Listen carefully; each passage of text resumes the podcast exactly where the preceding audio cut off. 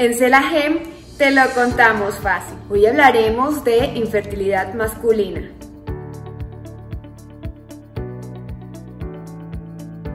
La infertilidad masculina es uno de los factores que puede llegar a afectar a muchas parejas. Esta se presenta por diversas causas, entre las que encontramos Factor endocrino o pretesticular, es decir, que se puede causar debido a desórdenes hormonales que pueden afectar la función y el desarrollo testicular.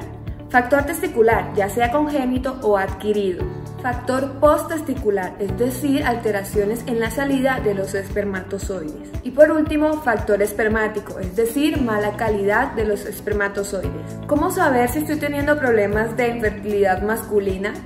Dificultad para eyacular o poca cantidad de los mismos un líbido bajo, dolor o hinchazón testicular, disfunción eréctil, aumento del tamaño de las mamas, bajo sentido del olfato, por último, alguna infección de tipo respiratorio. ¿Cuándo debo consultar con un médico?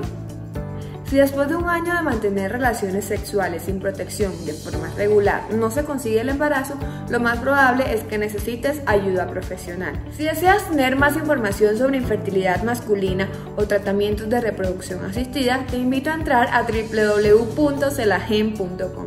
No olvides suscribirte, dejarnos tu comentario y activar la campanita de notificaciones.